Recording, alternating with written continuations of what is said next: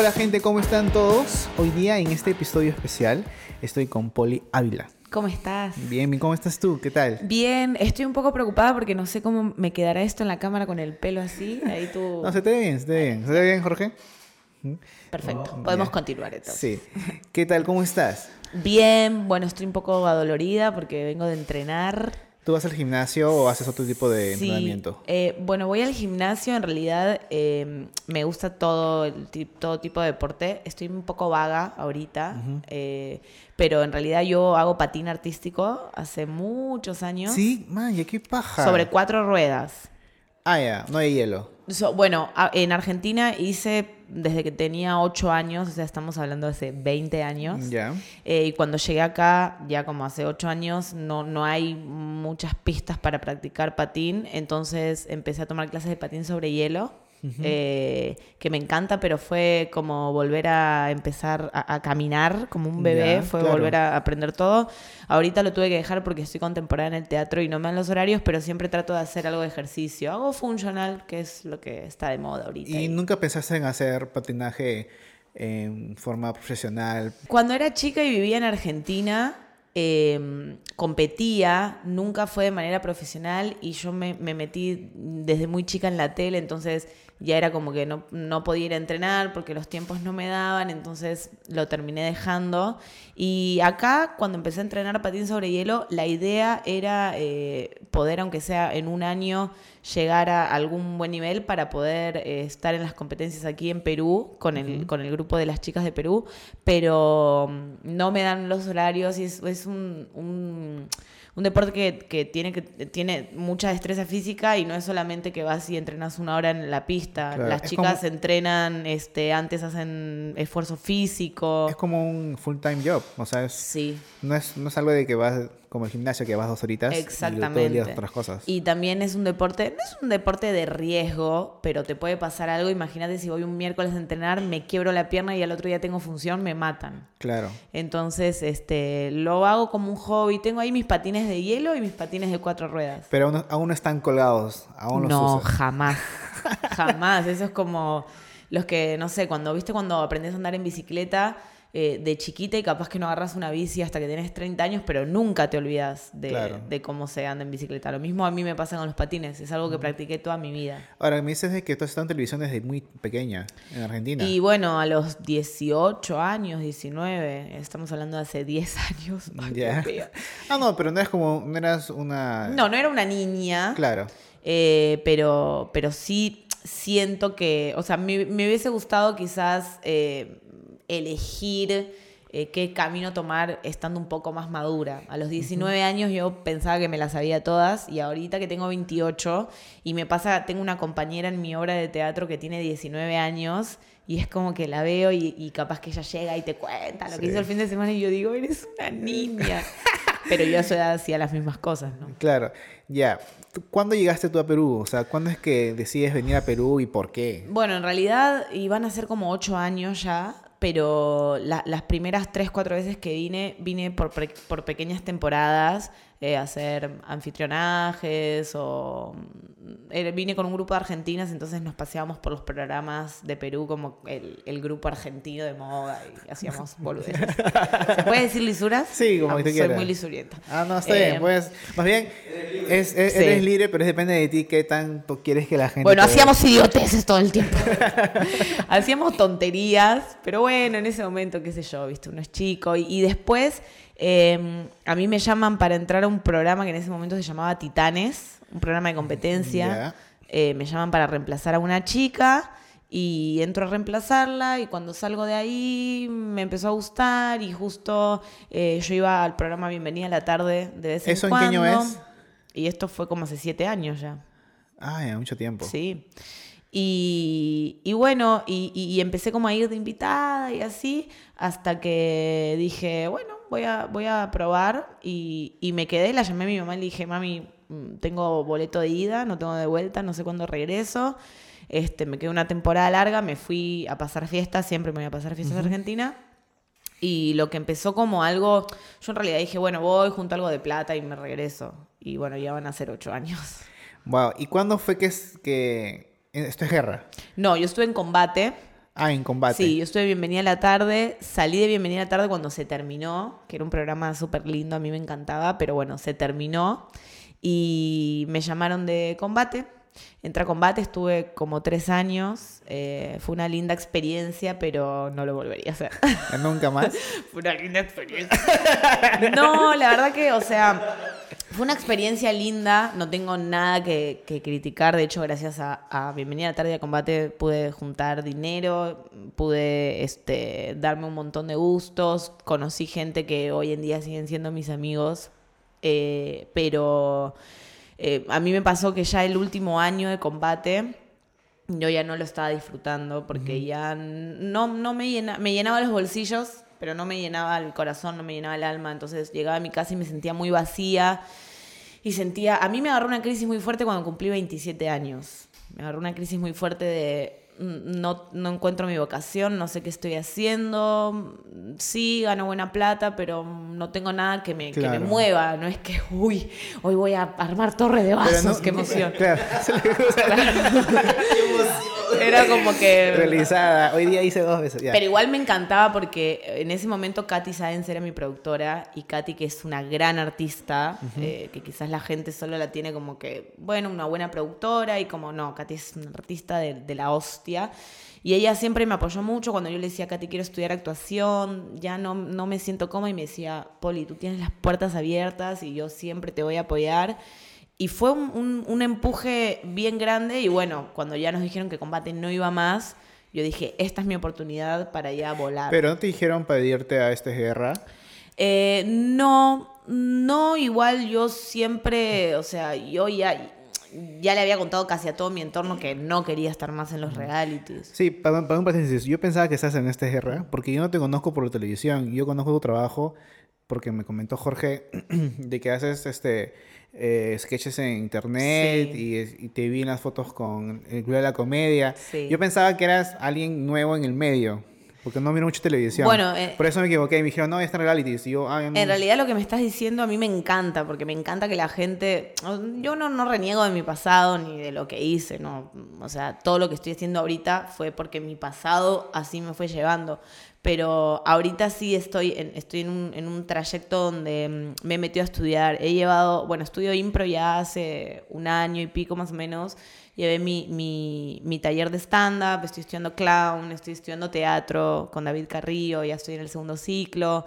Eh, Estoy haciendo una obra de teatro, estoy haciendo presentaciones de stand-up. Sí, sí, se estoy visto como que... haciendo... Ajá, claro, por eso a mí me sorprendió de que me dijeron de que eh, tú venías de televisión Sí. y yo, maña, qué paja. Y ya, aparte de ti, creo que están, hay otras personas que también están metiéndose en el lado de actuación, de clown. Sí, bueno, eh, por ejemplo, yo con, con las personas que empecé a estudiar teatro cuando estábamos en combate fueron con Corina Rivadeneira, con Iván Iturbe y con Luciana Fuster. Tomábamos clases de teatro, terminábamos combate a las 10 de la noche muertas. Al otro día, Luciana y yo hacíamos espectáculos a la mañana e igual tomábamos clases de teatro. Paola León Prado, que es una coach de teatro que es buenísima, venía al canal dos veces por semana y tomábamos clases hasta la una de la mañana. Wow. Ya era como que nos empezamos a preparar. Después tomamos impro con Manchi Ramírez, que también iba a, a, a, después cuando terminaba combate. Y esos fueron mis inicios. Cori estudia hace bastante teatro. Este, bueno, Luciana e Ivana siguieron los realities, igual me parece perfecto porque son dos niñas y tienen... Uh -huh. Pero Corina y yo, que estamos más viejas, si Corina escucha esto no le va a gustar porque ella no odia... Vieja. No, no soy vieja, no pero... A los 30. Pero, por ejemplo, Lucianita tiene 19, 20 años. Recién ah. está en, comenzando a ver qué quiere de su vida. Claro. Y yo es como que, no, no soy vieja, pero es como que... Pero aparte de... Ya, Poli, del, del, decide qué quieres hacer con tu vida. Claro, pero aparte del medio artístico ¿Te ha gustado otra carrera? Eh, no eh, sé. La verdad, mira, yo antes de venir acá a, a Perú, estudié, empecé, primero empecé a estudiar para ser maestra de primaria, de niños. Ah, educación. No lo terminé porque me metí a la tele y cuando me salí de la tele en Argentina me puse a estudiar para ser contador público. Contador público. Sí.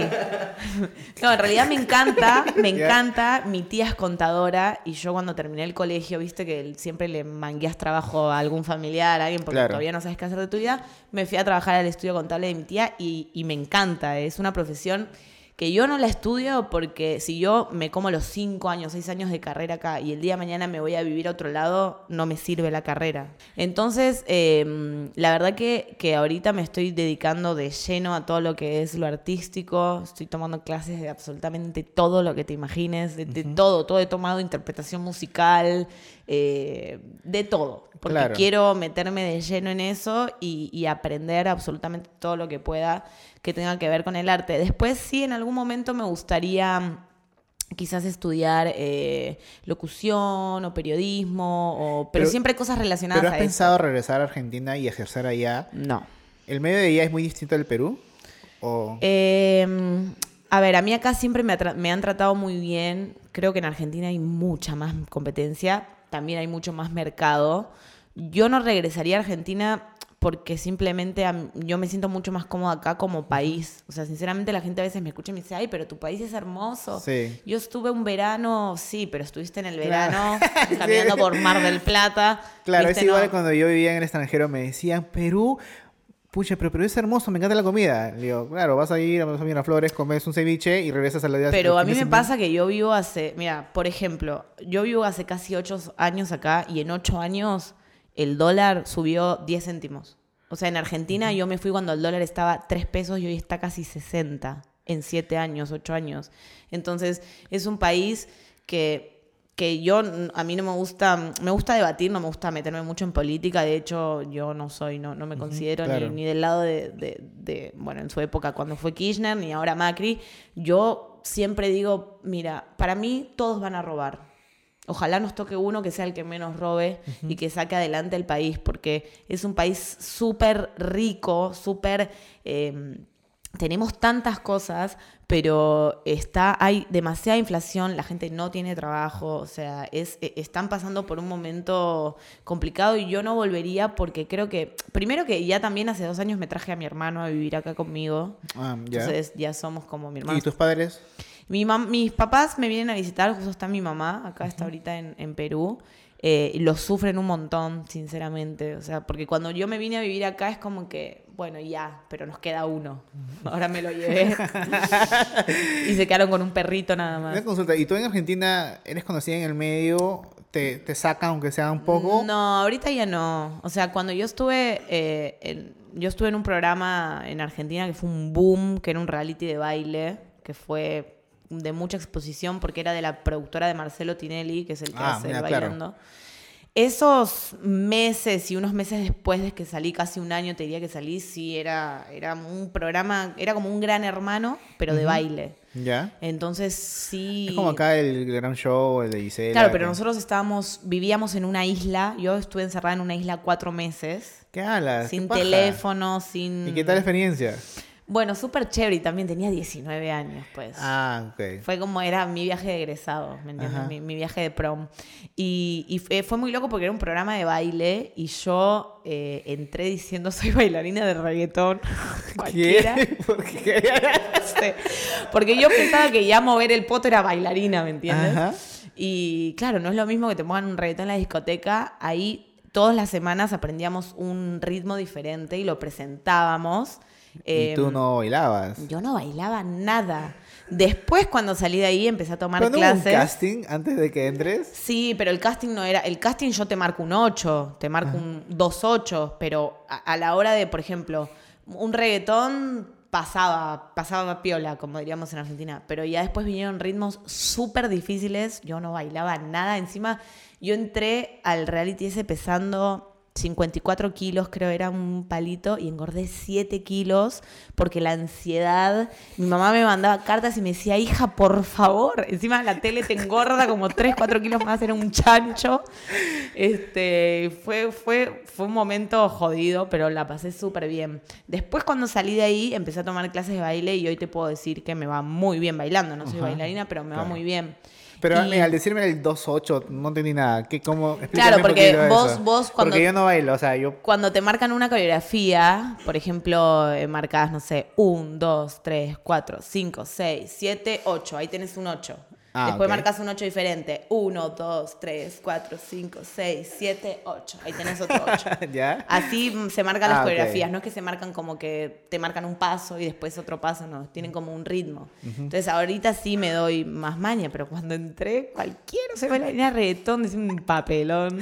Y aparte, el el reggaetón tiene un, un, un baile específico para decir. Eh, es como baile, urbano en realidad, es ahorita, lo, que, lo que yo dije Pero en hay ese un momento. baile, o sea, hay una hay un paso conocido, aparte que sea el de acá, que es para... Son como, sí, son ritmos diferentes. En realidad tenés lo, ur- lo urbano, que es como mucho más, más al piso. Tenés los bailes como, este, los bailes que son más usando las líneas. Hay de todo. Yo he llegado a bailar tango, olvídate, bailé cada cosa. ¿Qué tal el tango, Deba? Bueno. Esa- es el cliché preguntar si tú bailas tango, pero- Sí, pero... Tú bailas tango, tomas mate, comes carne. ¿Te gusta Messi? No. bueno, igual sí soy re fan de Messi, lo amo. Pero eh, bailé tango en combate, porque en combate hicieron un combate a bailar. Lo bueno que tenía combate es que además es que armábamos torres de vasos. Y, y- Y que trepábamos andamios. Ese, Eh, ¿La torquita era de ustedes o esta es guerra? De los dos. Ah. No sabemos quién se la copió a quién. Eh, pero lo bueno que tenía combate es que a veces eh, nos ponían eh, cosas como em, concursos de baile, concursos de actuación, mm, concursos de imitación. Y nos, estaba bueno porque nos mostraba un lado un poquito más artístico. O sea, de verdad la gente igual piensa como que nosotros el programa empieza a las 8 de la noche, llegamos 7 y media, nos peinamos y salimos. Y la verdad es que estábamos todo el día ahí practicando. Aparte, yo cuando entré a combate era como que quiero ser la mejor competidora. Iba cinco horas antes a practicar la tuerca. Y el último año, escúchame, el último año ni siquiera me maquillaba. Me acuerdo, acabas de mover la cámara, todo mal. El último año me acuerdo que ni siquiera me maquillaba y Katy me decía como que, Poli, por favor, ¿puedes ponerte un brillo en los labios? O que sé, yo salía hecho un zombie. Ya no quería saber nada de mejor competidora, ¿qué me importa? Me venían las ¿Cu- rodillas. cuán- ¿Cuánto te duró, o sea, estar afanada, estar en Y combate? los, siempre me gustó, pero los primeros dos años era como que, ah, entró una nueva, no, yo le voy a demostrar que soy mejor. Era ¿Qué una tanto- qué competencia. tanto, ¿Qué tanto real tiene esa huevada? O sea, yo lo veo... Tiene real. Tiene real. ¿Tiene cosas, re- o sea, Sí. ¿tiene cosas reales? Mira, todas detrás de cámara nos llevamos bien. Por lo menos en combate había un, ambiente espectacular. Pero de verdad, cuando era la competencia, porque aparte en el último tiempo ya competíamos por premios, por carros, por hay chicos que se ganaron, Pancho y Karen Dejo se ganaron un terreno en Miami. Yo me gané una moto eléctrica. O sea, había premios. Entonces, imagínate que si cuando competíamos por nada parecíamos todos unos ahí unos que nos queríamos matar entre todos. Olvídate, me das 100 soles de regalo y te mato, te clavo los dientes. ¿Un terreno en Miami? ¿Un terreno en Miami? Sí, teníamos Claro. regale- regalos chéveres. Entonces, bueno, yo en tres años me gané una moto eléctrica nada más y encima la usa mi hermano. O sea, Sí. Pero no es que, que, que llegás al canal y es como que yo era del rojo y la otra era del verde y no, no, no me hables. No, compartíamos camerino, todo perfecto. Es como jugar Pero- en el barrio. De que Sí, son claro, patas, pero... sos pata, pero si viene uno y te pone el pie Claro, y te, ¿qué te va a llegar y Claro, bueno. claro, Entonces entendí. sí había, había sus broncas, había sus, sus cositas. Pero era divertido. Es, Ya, no, volvamos a la parte del baile. En combate hubo un combate de baile. Sí, nunca gané. Eso sí me quedó acá, lo tengo que confesar. Hubo como cinco concursos de baile y siempre llegaba tipo tres galas antes de que se termine. Nunca siempre me ganaba Diana Sánchez, Brenda, la Chabelita, que son chicas que bailan increíble. Pero yo decía, hay que darle oportunidad también a las que, a las que no somos profesionales, pero nos Hay- hay rompemos hay el una alma. Hay una pregunta. Bueno, que como ahí no estás, creo que lo puedes contestar. ¿Qué tanto te diste cuenta tú de que mucha gente odiaba ese tipo de programas? ¿O tú nomás veías, yo voy a Eh, trabajar, no. tengo un sueldo y ya? A ver, a mí me pasa que ahorita que yo estoy estudiando y veo de verdad cómo... Creo que, todo, que toda chamba es digna. O sea, creo que, no sé, la única chamba que no es digna es ser sicario. Pero después, Claro. todas las chambas son... Bueno, y si quieren que sea sicario por un par de dólares. Em, todas las chambas son dignas. A mí, eh, yo por más que hoy no esté en los realities, a veces mm, digo... Bueno, tampoco, tampoco están matando a nadie, ¿no? No, Están- no, claro, pero y siempre hay refiero- público para todo, ¿no? El público, yo hoy no consumo absolutamente nada de tele porque yo ahorita que estoy mm, inmersa en otro mundo, me doy cuenta de verdad eh, el artista cuánta dedicación le pone, cuánto Claro. estudio le pone, cuánta chamba le pone. Entonces sí, son cosas diferentes. Yo a veces digo, pucha, qué raro, ¿no? Que, que alguien que, y lo digo por mí también, yo trabajé tres años ganando un sueldo increíble por ir dos horas al programa, sí, era esfuerzo físico, pero y quizás una persona que estudió una carrera 10 años y trabaja 20 horas al día gana un Pero cuarto de lo me que refería más a que un momento en que tú te diste cuenta y pensaste, este, ¿por qué tanto odio a esos programas? Porque era, era un amor y odio, porque tenía mucho Mm. rating, le iba bien los ratings, la gente los conocía, pero a ti nunca te importó de que la gente, de que mucha gente eh, mirara mal estos programas. Lo que pasa que yo eh, siempre es como que, siempre pensé como que un poco en mí. O sea, yo estoy en ese programa, pero yo por dentro sé lo, lo que soy y lo que valgo. Y también pasa con mucha gente que critica ese tipo de programas o critica a la gente que está en esos programas y no sabe todo lo que hay de fondo, ¿me entiendes? Yo estuve un año manteniendo a mi hermano que se fue a Argentina y vino a vivir acá y no conseguía trabajo y yo mantenía a mi hermano y yo le pagué estudios a mi hermano y yo el primer sueldo que gané se lo di a mi mamá y compramos un carro en Argentina para y para mi hermano. Entonces, a veces es como que vemos solamente lo que sale en la tele, que son esas dos horas, Claro. y, y- y no vemos, quizás no conocemos lo otro. Entonces, eh, igual es, es como te digo, a mí, capaz que ahora que estoy afuera digo, pucha, de verdad que, que, que- que no me parece justo quizás que, que alguien que se rompa el, el lomo trabajando 12 horas al día y estudió 5 años, 6 años una carrera, no se lo Sí, valore yo, tanto sí- como... yo nunca estuve a favor de las personas que decían, estuve 10 años para que la gente de realities ganen el triple o el doble. O sea, no, o sea, yo, yo siempre estuve en contra de esos comentarios porque es cada uno tiene una oportunidad en la vida. Exactamente. Y tanto como tú, como otros chicos, tuvieron una oportunidad de trabajo y sea el físico, sea los contactos, Lo que sea. lo que sea, están ahí. ¿A qué no tiene que importar? Lo que importa es que cómo tú haces tu trabajo, cómo lo que tú estudias. Exactamente, y yo No. tengo la, la, yo tengo la certeza de que igual cuando uno le pone ganas a lo que hace, sea lo que sea, las cosas salen bien. O sea, lleva su tiempo, pero. Ay, me estoy poniendo melancólica. pero las cosas, las cosas se logran. O sea, pero es, pero es bueno que ahora tú estás haciendo muchas cosas, muchos Sí, talleres claro. eh, y estás metida en el medio. ¿Qué es, ¿Cuál es tu... Ahora que haces stand-up? Sí. ¿Qué es el clown? Eh, estás haciendo teatro. sí, impro. Impro. Todo. Todo. Pero, ¿tú cómo te consideras? ¿Quieres ser más comediante, Uy, actriz? eso siempre me lo, me lo pregunto. Yo empecé a estudiar todo lo que empecé a estudiar porque a mí me encanta la comedia. De hecho, antes de estudiar, yo hacía mis sketches con Manchi Ramírez. Sí. Y después de eso dije, oye, mm, tengo que, que meterme de lleno a esto. Y hacíamos, este, nos presentábamos con Manchi siempre en, en algunos lugares de Barranco y hacíamos nuestro, nuestro show de impro. Y a mí me gusta mucho la comedia. Ahorita estoy haciendo una obra de teatro que es como mm, es más este acción. Mi personaje se llama La Diabla, soy una chica que secuestra, que mata, nada que ver con la comedia y todo eso. Claro. Y es un reto que me encanta. Entonces es como que creo que recién estoy empezando y todavía no tengo muy en claro quizás qué es lo que, lo que me gusta más o a qué me quiero dedicar en un futuro. Igual yo creo que siempre está chévere saber de todo. Eh, igual, por ejemplo, en mis redes sociales sí me paso grabando contenido de humor porque me gusta mucho. Lo que sí tengo en claro es que amo el escenario. O sea, el escenario y la conexión con el público es muy diferente a la tele. Claro, es en, hermoso. en la tele tú tenías que públicos que eran chicos o jóvenes, pero en teatro ya es otro público. No, y aparte es el acceso que vos tenés al público, porque en el stand-up, en el impro, en lo que sea, tú tienes al público ahí, o sea, en cambio en la tele te separa la pantalla, te separa la cámara, y, y- y en el teatro tú rompes la cuarta pared, estás con ellos. Y, y eso te genera una adrenalina increíble. La tele también es hermosa, el cine, el teatro, pero eh, la actuación en el escenario es apasionante. es muy ¿Qué, qué chévere. actor te gusta a ti o, o actriz? Bueno, ¿Qué yo es? soy, yo amo a Yeli Reategui, pero la amo, Ah, ¿sí? ¿sí? pero soy fan hace mucho tiempo, de hecho, siempre... ¿La conoces? Eh, No, no la conozco personalmente, de hecho una vez me la crucé en Barranco y me dio roche pedirle una foto, pero le escribo al Instagram todo el tiempo, y él te amo, te amo, te... Yeli, estás viendo esto, te amo. Voy a ir a la puerta de tu casa y te voy a secuestrar.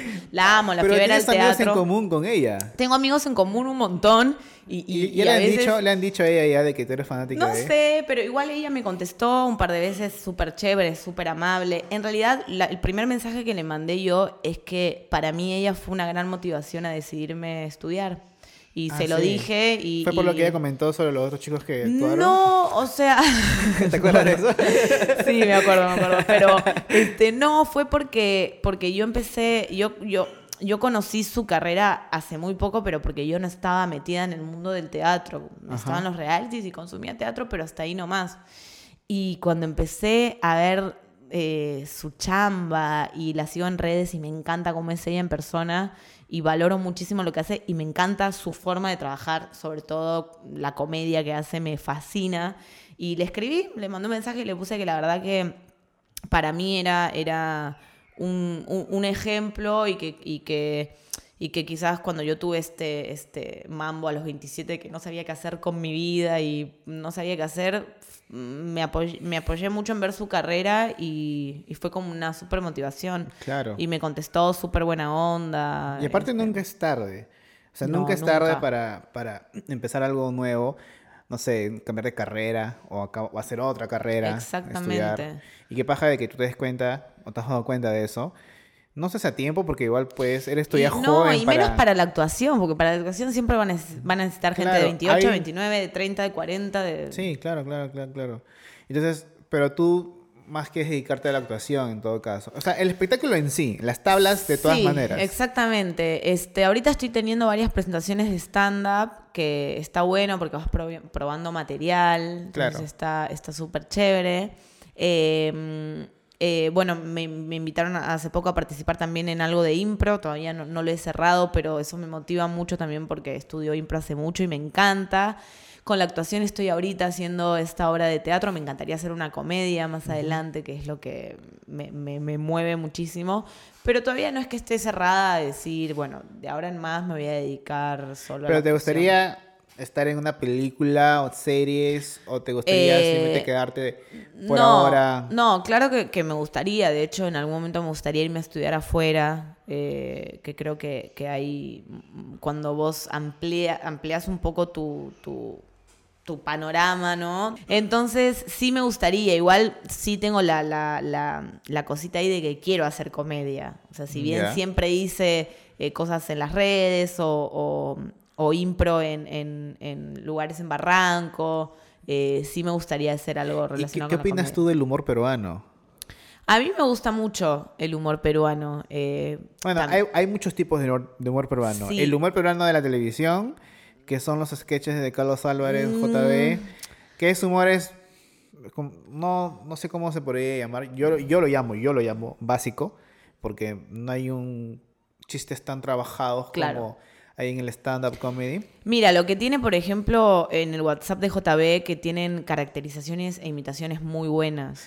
Ah, eso sí. Yo cuando hacen a, a la, ¿cómo es? A la Polo, a la, me, me, me muero de risa. Sí, hay las imitaciones de JB Carlos Álvarez son muy buenas, Sí. pero siempre este llegan a un punto en el que hacen un sketch y lo, lo usan tanto y lo rematan y es como que A mí me gusta un poco más el humor eh, que tiene que ver eh, con el stand-up, por ejemplo. Me encanta que uno se pueda reír de, de sus cosas y a mí, Claro. sinceramente, me gusta mucho el, el humor. eh, yo soy muy lisurienta, cosa que tengo que evaluar en algún momento de mi vida.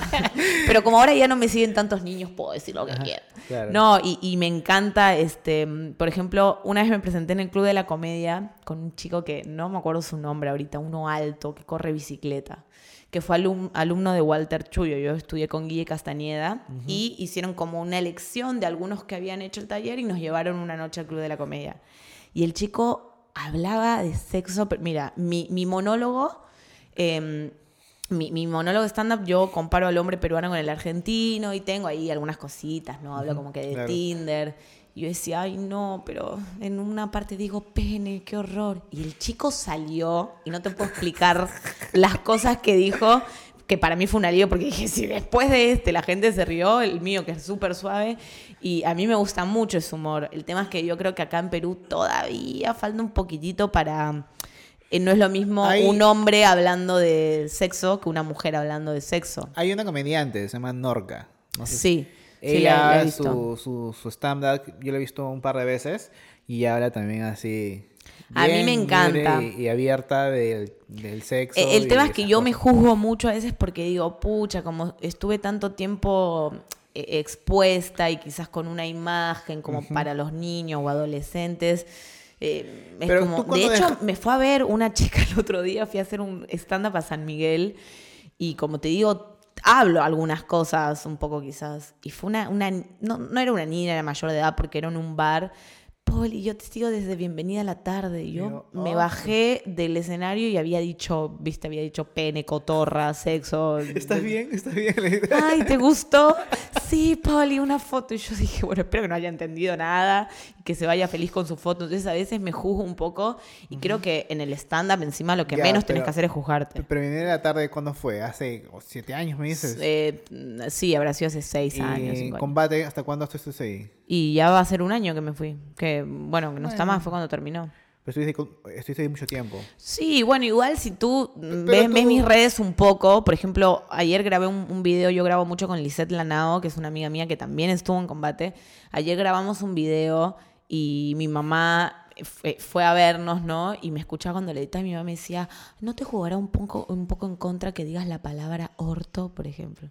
Decía, bueno, mami, es una palabra, o sea, tampoco, Claro. tampoco. Entonces ya si tú ves mi contenido en Instagram, hay como un poco de, o sea, yo soy muy, a mí me gusta mostrarme como, como soy, ¿viste? No, no soy maleducada, ni tampoco porque me sigue mucha gente, pero tampoco es como que, ¿viste? Yo no me veo Pero en Instagram tú puedes ver, embajadora de la moda. o sea, no. pero en Instagram tú puedes ver la edad de que te siguen. Sí, ¿Cuál no, son, son de más grande, de, 10 de 18 para arriba. Y me Ah, siguen pues. muchas mujeres.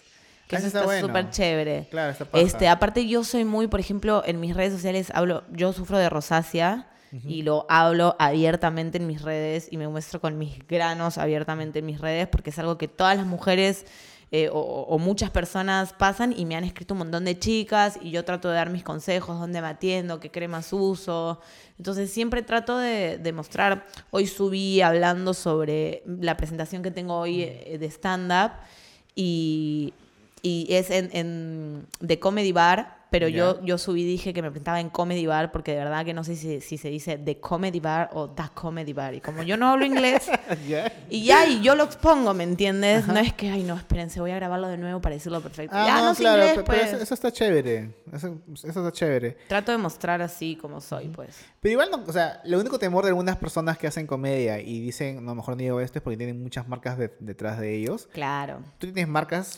Yo tengo algunas marcas que por suerte por ahora les gusta cómo chambeo.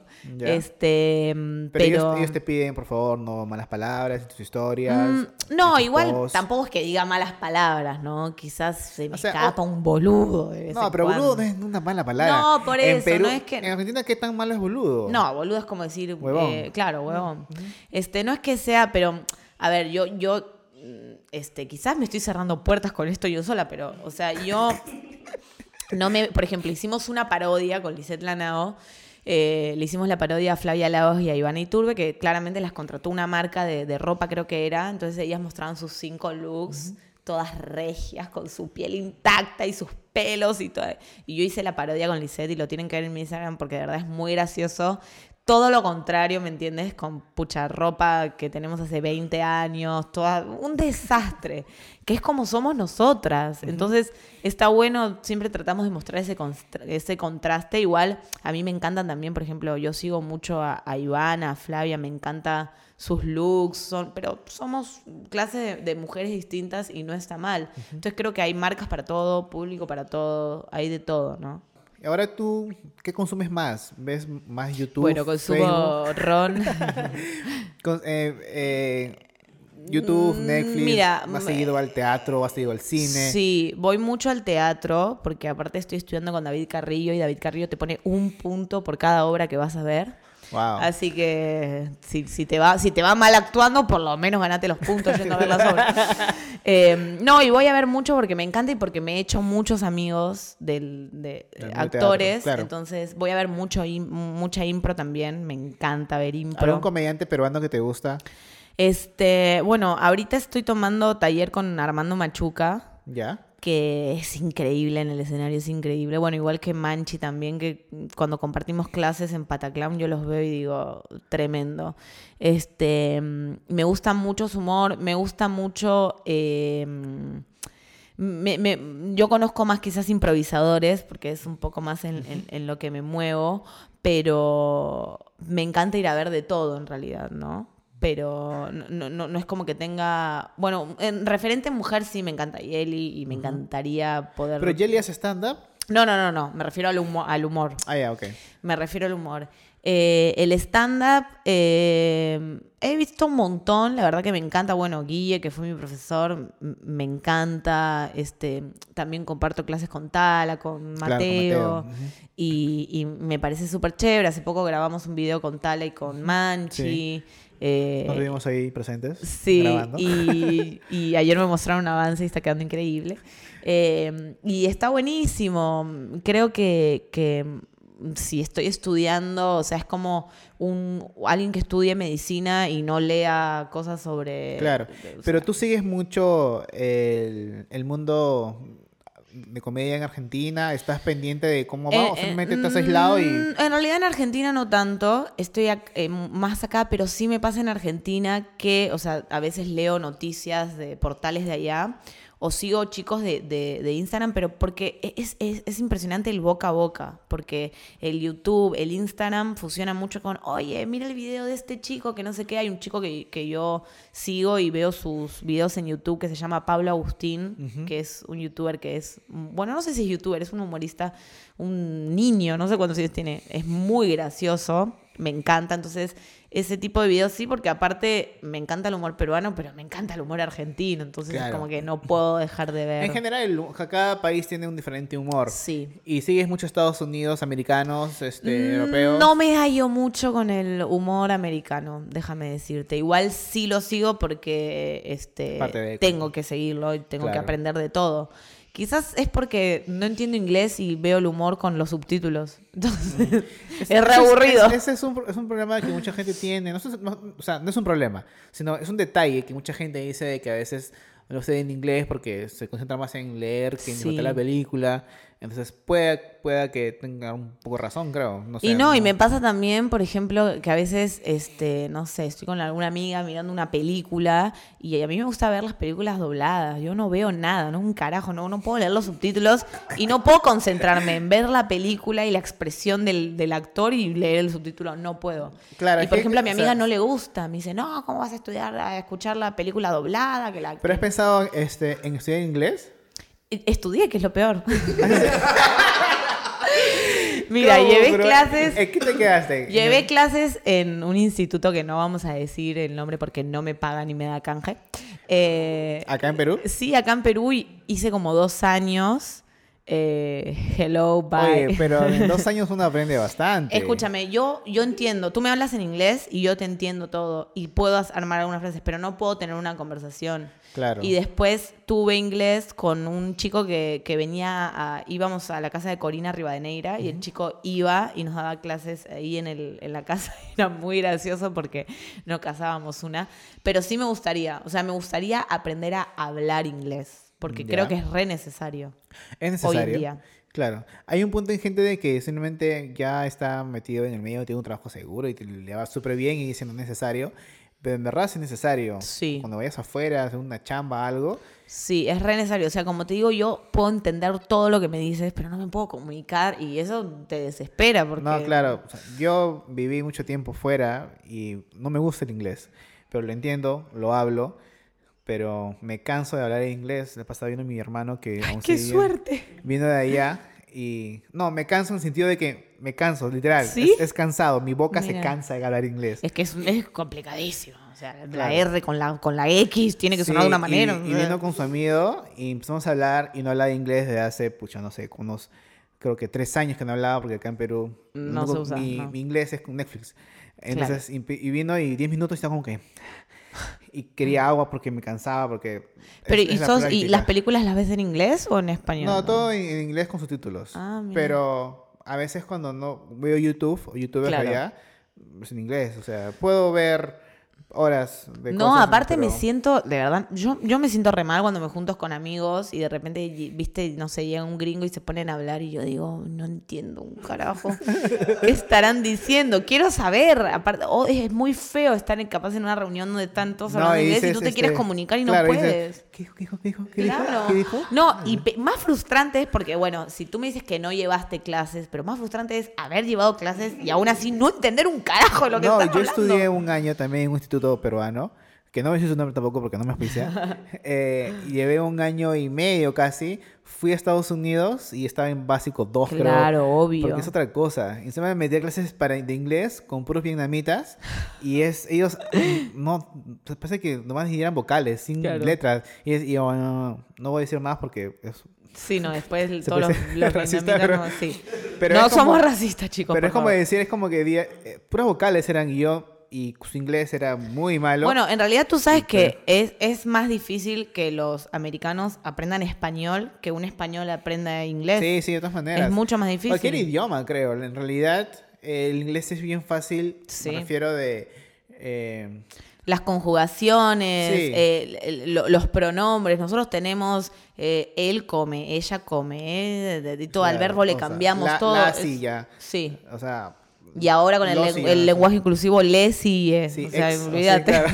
Los amixex, a- amix. Yo digo igual un poquito, ¿eh? Chao, chiques, cuando me voy de- del teatro. Y tenemos un compañero de teatro que odia el lenguaje inclusivo, no voy a decir su nombre, pero lo detesta. Y cuando hablamos así, urr, le da rabia, porque él es fanático del lenguaje y de la lengua española y todo eso. Y cuando decimos chao, chiques, o hablamos así, que en realidad, o sea, sí, no- es como que no creo que haya que modificar el lenguaje, pero a veces me pongo a pensar y digo, oye, ¿por qué hoy reunión de padres? ¿Por qué de, de padres? ¿Y las madres? O sea, en todo caso, no, no, no cambiemos el lenguaje, pero que sea hoy reunión de madres y padres. ¿Por qué, Claro. todo, para, por qué todo para ustedes? ah? Claro, o amigos. O sea, cuando son grupo de. Claro. No sé, somos tres mujeres, tres hombres. Y eso te trae problemas amigos. también, porque tú mm, al explicar dices, ay, acá hay con un par de amigos. Pero, pero ¿cómo? ¿No había mujeres también? Bueno, fue en general, ¿me entiendes? alguien- eso te y- trae y- problemas. Y encima hay alguien cuando dicen, ah, qué exagerada. Ah, es machista entonces, que no puedes decir eso. Y te Claro. atacan y te- es, una, es un debate. Mm, Creo que no, hay que no hay que cambiar el lenguaje, pero incluyannos pues Sí, en sus pues, oraciones. Sí, no, no, no hay Claro, mucho. o O sea, no es, como dices tú, pues, ¿qué le cuesta poner Alumnos, y padres? alumnos, buenos días. No, y hay colegios, justo estaba viendo de que la mía de mi novia tiene, eh, tiene sus hijas en el colegio, o creo que fue, bueno, la, la historia es de que Día del Padre no pueden ir mamás. O sea que si, el ¿Qué? pobre- si el pobre chico ¿No tiene papá? no tiene papá, ¿quién va? No, eso está muy mal. De hecho, yo me O acuerdo sea, es- en, es en bien- el, bien estúpido, en el colegio no festejábamos en Argentina, festejas el Día de la Familia. Exactamente. No el Día de la Madre Justo o acá, eh, por acá hay un colegio, estamos en San Borja, hay un colegio que es, es Día de la Familia. No hay Día del Padre, no hay Día de la Madre. No. Es Día de la Familia. Y es paja porque a mí yo me imagino Día de la Familia es tan chévere. Yo crecí, mi papá lejos de mi casa, y Día, de la pa- y Día del Padre yo lo odiaba porque tenía que Claro. hacer una puta tacita con, con palitos de helado y dárselo a mi abuelo. Y, mi y yo, oh, de papá. Claro. Y a veces no hacía las tareas por eso. pues. Claro. O sea, y por chivolos que dicen. Sí, aparte que, bueno, y, más ahorita que, que en 2019 las familias son re, se, se complementan, ¿viste? Mm, enamorados, que él, él- él tiene hijos, ella tiene hijos, todos son familias ensambladas, entonces hay que enseñarle a los niños desde, desde ahorita. O sea, sí me parece mal que un día el padre no deje ir a, a las Sí, madres, está pésimo. es- Dime qué nombre es de colegio para hacerlos mierda. No, la, la realidad no me acuerdo, pero lo vi. No me acuerdo si me que contaron o porque lo he visto en redes, pero sí existió. Ahí hay varios colegios que dicen solamente padres y Día de la Madre solamente madres.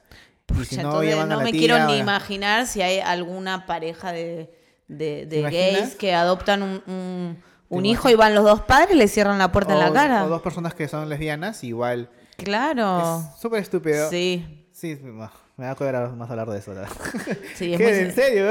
es muy ser... No, Sí, es que es complicado. Gracias a Dios, bueno, por lo menos en Argentina hay un cambio. Justo ayer estaba viendo la historia de Ricky Martin, ¿Ya? que yendo al, al caso ya que está, lo amo. Es mi, mi amor mi hermana platónico. también ama a Ricky Martin. Lo amo, amo sus canciones y lo amo a él que tiene 50 años y se mantiene en formol.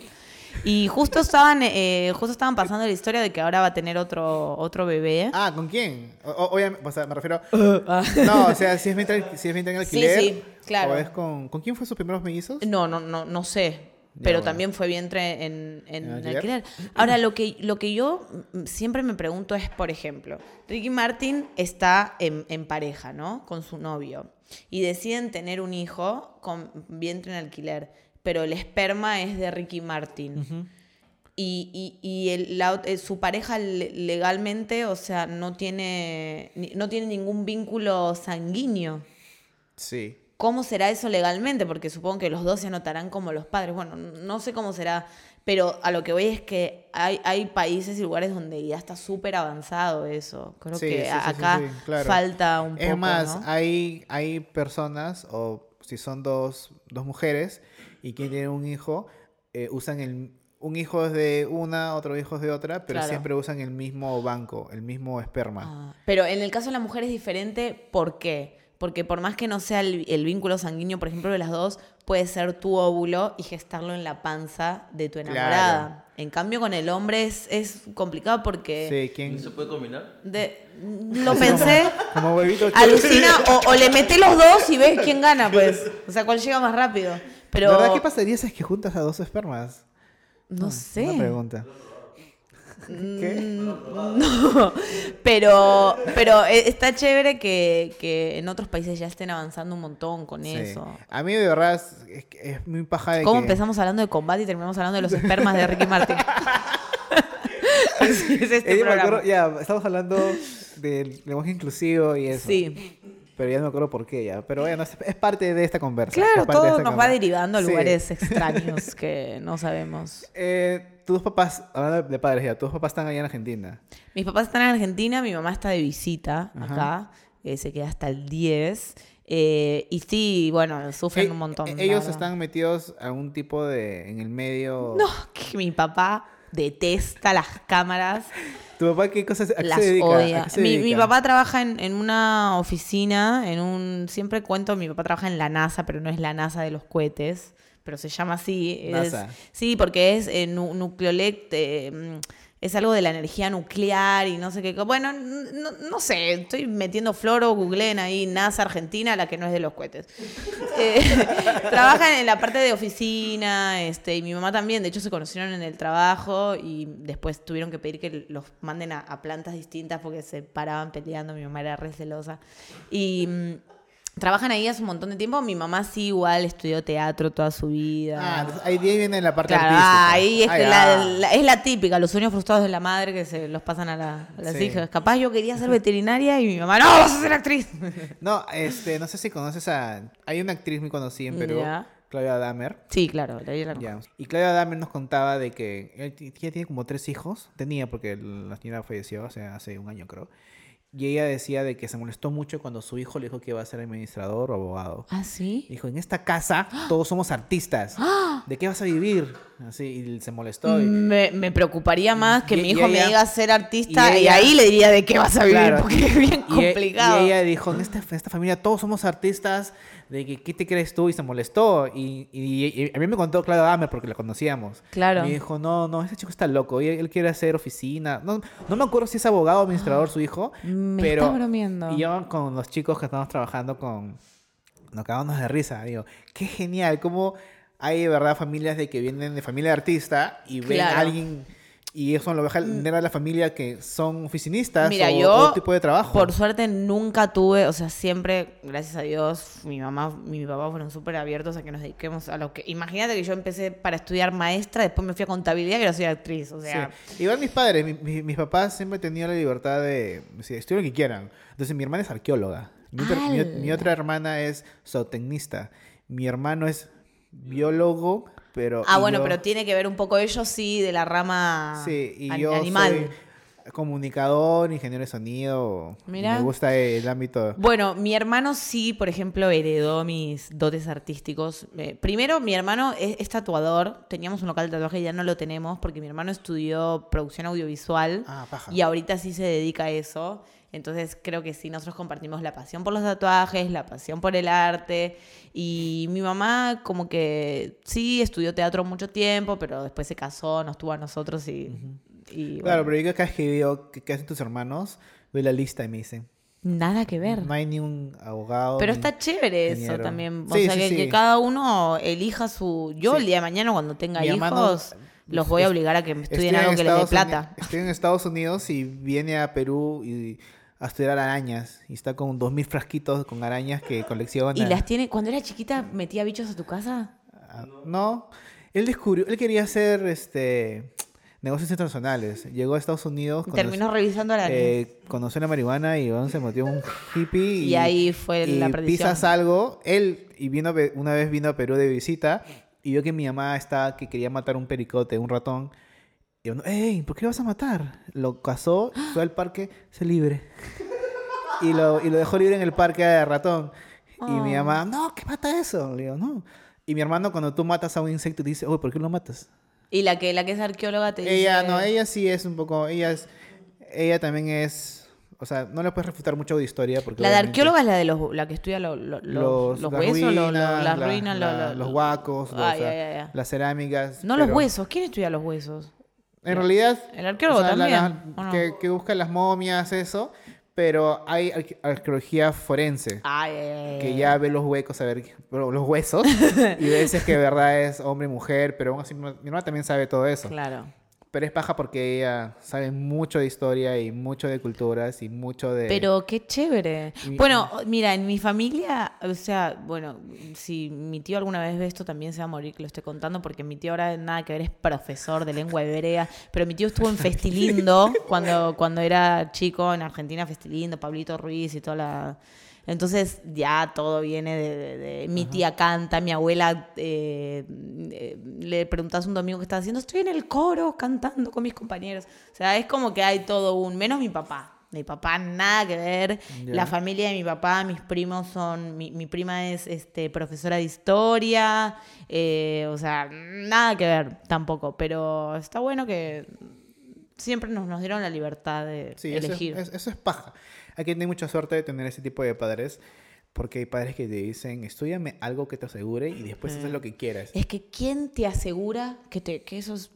¿Cuánta gente hay que se recibió de abogado, de arquitecto y no consigue trabajo? Simplemente es infeliz trabajando de eso, o sea... La gente tiene que entender de que el mundo artístico es, es una carrera tal cual como cualquier Sí. otra carrera. Eso es lo que digo yo siempre, o sea, eh, porque a veces me pasa que, que hablo con gente que me dice, ay, ay, ay, ay, pero ¿qué estás estudiando? Sí, eso es como que te acabo de decir ahorita. O sea, yo voy un montón de horas por semana, tenemos clases teóricas, obviamente tenemos A clases mí me ha tocado que prácticas. me dicen, y antes de que este, Sonámbulos, la productora, sea ya ahorita, ya se maneja un poco sola y ya está un poco mejor, pero al inicio yo decía, ah, es- ah, trabajo con influencers, con youtubers, ah, ya, y aparte de, ¿a, a qué más haces? Claro. Y yo, te acabo de Es decir mi trabajo, eso. concha Ah, ya. Ahorita, este, dices que ya trabajas en redes o dices, hago videos y me va bien. Claro, es otra cosa. Pero hace tiempo te decías eso y decías que ellos te pagan. Yo, Sí. "Madre, va, Aquí Sí, vamos otra vez. por eso hay que, hay que valorar un montón la chamba de. Escúchame, por ejemplo, la gente que se divierte. Encima, toda esa gente es la que después va al teatro a verte, consume el video del influencer y te Paga la entrada para el teatro, paga la Por ejemplo, ustedes ven, el, el- por ejemplo, el día que yo fui a grabar con Tala. eh, él grabó, ese día grabó creo que tres, cuatro videos. Tres- Estuvo tres videos todo el día grabando y ustedes lo que después ven es el resultado de dos minutos. Pero es un chambón, es Un la gente que, que busca este, la locación, que, busca la- las cosas, la luz, las cámaras y, todo eso que hacemos para entretener al fin y al cabo esa gente que quizás se queja o dice, ah, qué fácil se gana la vida, pero bien que después entras a mi Instagram a ver el video. Claro, exactamente. O sea, en Tala somos tres personas en Sonámbulos que está ahí, la productora de Tala. Tala, me vas a tener que pagar porque ya te nombré como Sí. cinco veces. ¿eh? y, y aparte de estar al tanto de todo, y Tala también se lanza con, antes de grabar, estamos como cuatro días antes de cada grabación. Craneando Craneando todo. de, oye, mejor que sea en tal ocasión, mejor que sea en tal lugar, mejor que sea tal persona, mejor bla, bla, bla, bla, bla, y al final queda un, queda un minuto por video. Y sí, ya Claro. hemos grabado tres videos y estuvimos de las 8 de la mañana hasta las 11 de la noche. Sí, pero bueno, e- está... Y es chamba. eh, ahí nomás te digo que eso es trabajo y si quieres eh, estudiar o dedicarte a lo que es actuación, arte o cualquier tipo de trabajo tienes que ser metido, porque si no eres metido, Sí, así seas doctor, si no tienes alguien que te diga, oye, este pate es bueno o es metido, te van a llamar.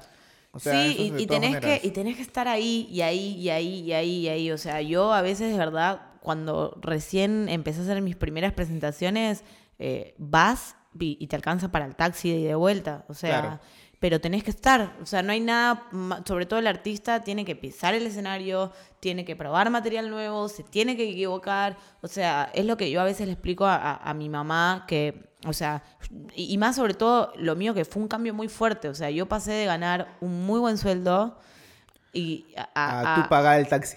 Exactamente, o bueno, no, o no en ese sentido, pero, pero a no tener las comodidades económicas que quizás tenía hace un año atrás. Entonces, eh, es lo que, con lo que le explico yo, cualquier persona que estudia una carrera, un, no sé, un abogado que empieza a estudiar, a los cuatro meses no va a tener chamba de abogado. Claro. La actuación es lo mismo. Y yo tengo que estar súper agradecida que ya estoy en una obra, que estoy con mi show de stand-up, que estoy haciendo impro. Pero es una carrera como todo. O sea, y al principio es también, yo creo que es derecho de piso, ¿no? Yo recién estoy empezando, estoy Claro. conociendo, me recomiendan, la gente me viene a ver. Y, y- y me parece que está súper chévere de que a mí me gusta que la gente me venga a ver y que ellos solos eh, saquen sus propias conclusiones. Me pasó la primera vez que hicimos impro con Manchi, estuvimos en la estación de Barranco con... En la obra estaba Corina, Luciana, Manchi, yo y Gianfranco, que es un humorista. eh, y hay gente que nos fue a ver y nos decía, oye, no sabíamos que podían hacer esto. O sea, qué paja, porque la gente tiene como que un Claro. concepto de que solamente haces lo, lo que hacíamos en el programa. Y, y el boca a boca y que la gente te vaya a ver y que vea que tu chamba está, está siendo buena para, para nosotros los artistas es, creo que es el mejor resultado, es la mejor recompensa. Claro. Además del dinero, obvio. claro. ¿Y te gustaría estar en, no sé, en series de, de que ahorita está, no sé, de Canal 4, de América, en ese tipo de novelas? ¿O prefieres enfocarte? Eh, ¿O te gustaría de... A no, mí me gustaría. Como que saludar o esos sea, no, no, no, proyectos no te y voy irte a. para otro lado. Estoy ya soñando muy alto, pero a mí me gustaría las plataformas Netflix. Me gustaría. A mí me, me gustan mucho las plataformas digitales más que la tele. Eh, me gustaría mucho, sí, plataformas digitales. Me encantaría hacer cine. Me encantaría hacer cine. Estoy ahí casteando y he casteado para, para varias cosas. Pero como te digo, todo es un proceso, ¿no? Sí, bueno, acá en Perú aún no llega tanto lo de series en Netflix. No. Y Estoy esperando Pero- que haga una, una serie sobre el gobierno de Perú, pero a ver quién lo hace. ¿Quién, quién se va a animar? Sea porque termine muerto, ¿no? Creo. ¿Qué series argentinas te gustan? O te han gust- argentinas. A mí, por ejemplo, eh, me encantó Epitafios. No la vi. ¿Nunca viste esa argentina? No, la- es, me suena, de pero no la HBO, vi. pero hace, uff, cuando yo Ay. tenía ca- ca- 15 años, creo, se me pareció la mejor serie del mundo. Mira, Pero- en, en Argentina está muy de serie, muy de, de moda el marginal, que yo no la vi, ¿Ya? pero, pero sé de, de lo que hablan y, y dicen que es increíble. Y yo me pego mucho más con tipo La Casa de Papel. Ahora me terminé de ver las, de la segunda temporada de Elite y me quedé como que, viste, todos tienen 16 años y se drogan, tienen sexo, van de fiesta con 16 años. Eh, me encantan las series de, de afuera, igual en Argentina, por ejemplo, me vi hace poco la... mm, La serie que hicieron sobre la vida de Carlos Tevez me pareció alucinante. ¿A dónde la veo? ¿Esa que está, está buena? en Netflix, sí. Sí, sí, sí, Sí, te muestra, o sea, te muestra la historia de Tevez, pero te muestra la realidad también de, o sea. Tevez salió de un barrio muy pobre eh, y te muestra la vida que es casi la vida de todos los futbolistas, te diría yo, de la mayoría, que Claro. son rescatados De, de- barrio de- pobre y sí. con talento va crece. Y, y hoy aparte en- hay tantas cosas en Netflix y tantas cosas en las plataformas digitales, en internet, que la tele para mí está quedando como un poco Sí, un poco para atrás. de lado. Las redes sociales también. Hoy en día, si querés, te armás una serie, la subís a YouTube y la gente te ve y encima si te va bien, la monetizas y te pagan. Claro, Entonces, eso está súper chévere. Qué paja. Bueno, hemos hablado casi una hora. ¿Ya? una hora. ¡Wow! No parece. No. Sí. Bueno, gracias por estar acá, por aceptar acá y estar con nosotros conversando un toque. Gracias a Espero que te vaya ustedes. súper bien en todo lo que es el medio artístico, teatro, cine, Muchas clown, que todo. Y esperemos verte pronto en un proyecto muy paja. Ojalá.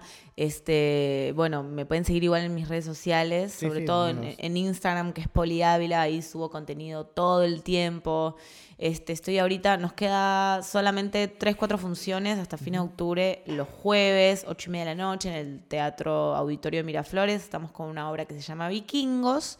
Y este, algunos sábados al mes estoy haciendo stand-up en Miraflores, así que también pongo todo en mis redes sociales para la Sí, gente así que... que atentos a la gente que que quiere ir a a Poli eh. y sí, vayan a verla, apoyen al talento, apoyen a la escena de stand-up, que en Perú ha crecido bastante, pero, Pero aún así creo que le falta mucho más comparado con otros países, así Sí. que debería ser mucho más.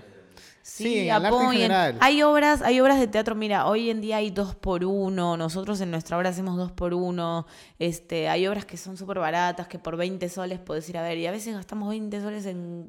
un paquete de cigarros te sale 20 soles, así que ya, subido- deja de fumar y ha- ve a ver una... un huevo el cigarro, ¿verdad? Sí Sí, ve, a ver un... Yo ya fumo tabaco, yo no fumo cigarro. Ah, qué baja, qué bueno. Sí, Sí, un poco más sano y más barato, pues. pues. Bueno, Pero no fumen, hace mal. Ya. no, gente. Ah, verdad, antes de irme, Jorge me, acaba- me, me ha hecho acordar a todos mis invitados, siempre les pregunto, que, porque el programa se llama Está de Más. Entonces, a todos los invitados les pregunto, ¿qué está de más para ti en la televisión? Ya que tú ya has pasado por eso y conoces ese mundo, creo que de hecho lo revés. Ay, diría tantas cosas. Sí. ¿Qué está además en la televisión? Yo creo que en la televisión está de más, creo yo todavía, los prejuicios.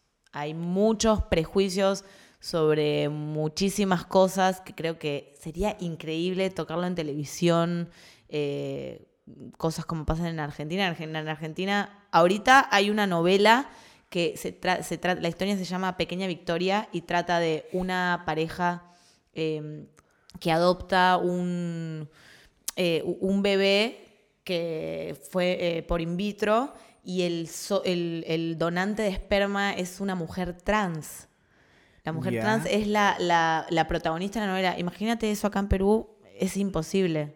Y creo que estaría súper bueno que se avance un poco más en eso y terminar con O los es prejuicios.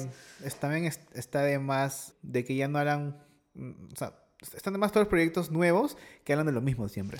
Hay un montón de temas para tocar hoy en día. El, el bullying, eh, el tema de, de la homosexualidad, el tema de, de- Porque quieras o no, hay hombres que adoptan hijos, hay mujer con mujer que forman familias, hay... Entonces, eh, no podemos tapar y tapar y tapar. Y qué mejor que la televisión. Ya las redes un poco lo mueven, pero qué mejor que la televisión que sigue siendo la plataforma más grande como para llevar esas cosas. Entonces creo que está de más el tema de los prejuicios y los miedos. Habría que volar todo eso, empezar a hacer contenido nuevo, contenido que eduque, contenido que sirva sobre todo a los jóvenes que son el, el futuro de nuestro país. ¡Vote por mí! Bueno, nos despedimos con eso, gente. A mí me pueden buscar como Alex abajo está de más. Compartan, hagan pantallazos de este video. En Instagram lo voy a compartir. Eh, suscríbanse al canal, por favor. Sigan apoyando este proyecto para que siga creciendo y que nos mantengamos acá. Y en vez que sea agüita, que sea otra cosa, ¿no? Ay, sí, pensaron que era café. No, es agua mineral. Chicos, hasta luego.